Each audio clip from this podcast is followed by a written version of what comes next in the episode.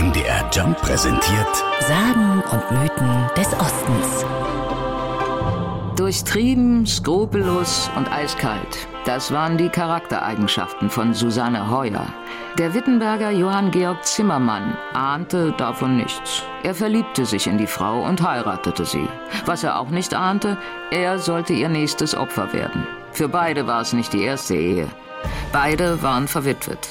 Für den Tod ihrer Ex-Männer hatte Susanne Heuer einiges getan, weiß Maximilian Hänig von der Wittenberger Touristinfo. Sie hat in ihrer vorherigen Ehen immer ihren Mann umgebracht, um an deren Erbe zu kommen. Und so dann auch bei dem Herrn Zimmermann. Nur acht Tage nach der Hochzeit ging das Drama los. Eines Tages fand Zimmermann seinen jüngsten Sohn mit Bauchkrämpfen im Bett. Der Junge quälte sich vor Schmerzen. Wenig später war er tot. Nach und nach starben zwei weitere Söhne und eine Stieftochter Zimmermanns.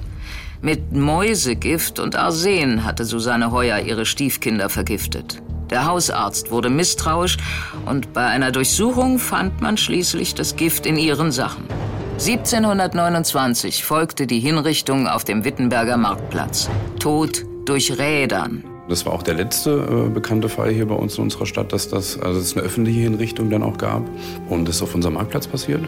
Und ja, man muss sich das richtig vorstellen wie so ein Volksfest. Also es sind tatsächlich Menschen aus nah und fern angereist. Ähm, es wurde getrunken, es wurde gelacht, es wurde erzählt, man hat sich mal wieder getroffen. Und als Highlight gab es dann eben diese, diese Räderung, äh, die Hinrichtung. Das Rädern war martialisch.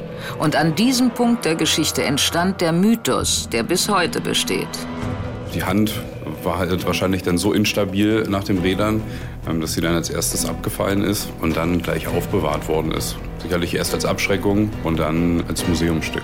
Wer die Geschichte also nicht glaubt, findet die Hand der Giftmischerin bis heute in den städtischen Sammlungen in Wittenberg. Sagen und Mythen des Ostens. MDR Jump. Im Osten zu Hause.